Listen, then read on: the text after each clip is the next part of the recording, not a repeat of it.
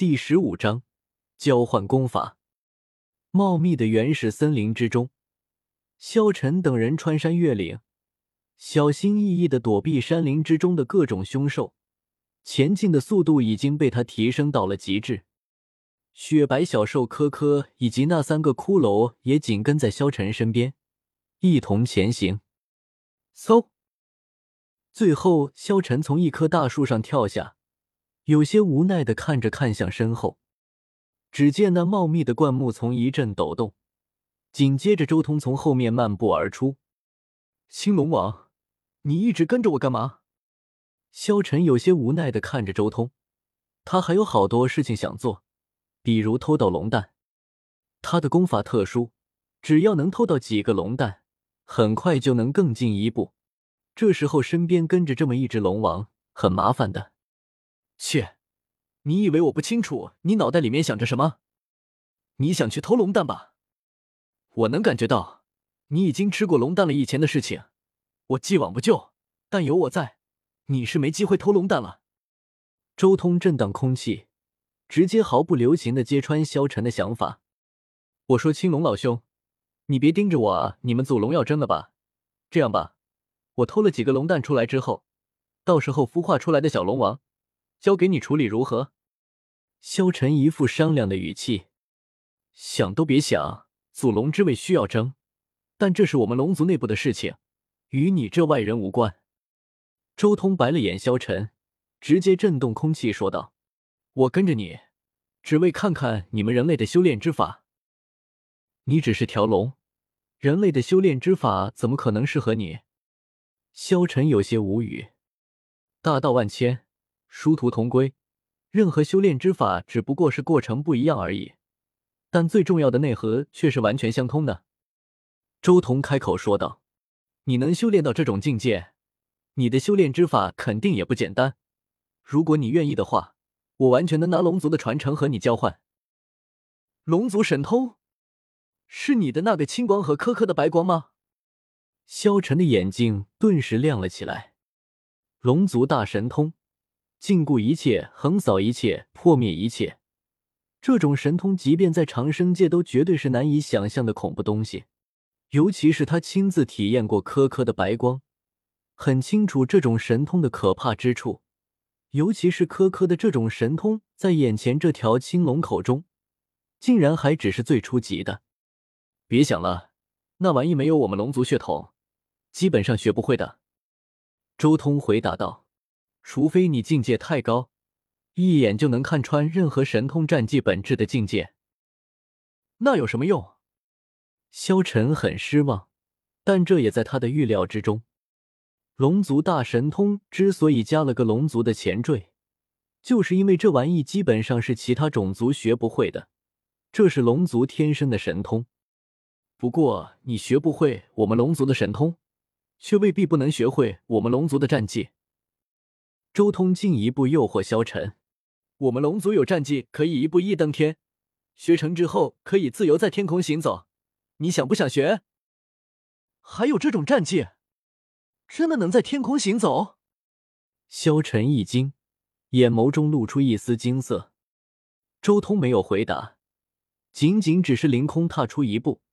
顿时，他脚下出现了一大片玄奥的星辰图，他这一步就像是踏在了星河之中，同时整个身体也瞬间浮空而起。咚！很快，周通迈出了第二步，一大片天空都在震颤，汹涌澎湃的能量在波动，浩浩荡荡，宛如怒海在汹涌，又如巨山在摇动。咚！咚！咚！周通连续踏出第三步、第四步、第五步，身体一步步高升。尤其是第五步踏出之后，他脚下的空间都几乎扭曲，可想而知这一步的力量有多可怕。这样的力量完全是龙族战技使然，这是最纯粹的武技，没有丝毫的神通在内。不过，周通并没有踏出最后的第六步和第七步，而是很轻松的直接从半空落地。他正好落在了萧晨身前，道：“怎么样？我这逆龙七步可是龙族赫赫有名的战技，这一套步法，一步比一步强。”我只是给你展示了前面五步而已。若是你愿意交换你的功法神通，我教你逆龙七步的全部奥义。周通将萧晨的心态把握的很准，这种能进行空战的战绩才是最为可怕的，也是没有修炼到御空境界的武者所渴望的战绩。其他的飞天战绩，在修炼到御空境界之后，多半都要淘汰掉。但是这一套逆龙七步的核心就不是飞天，而是极致可怕的攻击力。飞天只是其中附带的功能而已。这一套步法，就算将来修炼到更高层次都不会别淘汰掉。这样的战绩才是最吸引人的东西。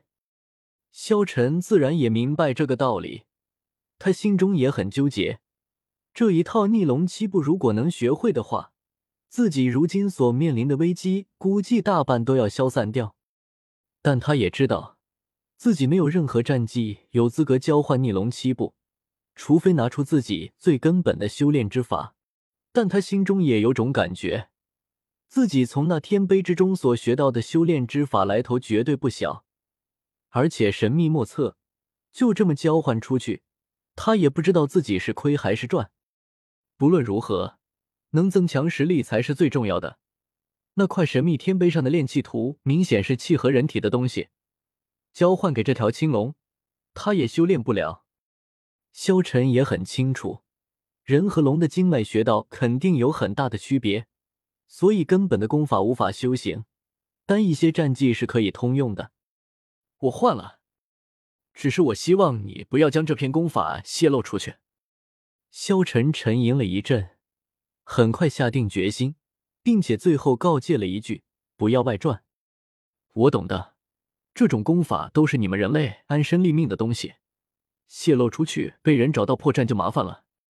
周通点了点头。不过我的逆龙七步也是一样，你也别给我乱传，这毕竟是我们龙族的传承。放心，这岛上全是我的敌人，怎么可能外传？萧晨也有些无语，外传出去那不是给自己敌人增强战力吗？很快。萧晨便将自己的天碑玄法交了出来。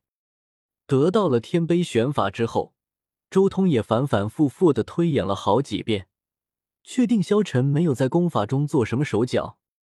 随后，周通也直接将逆龙七步的奥义全部告诉了萧晨。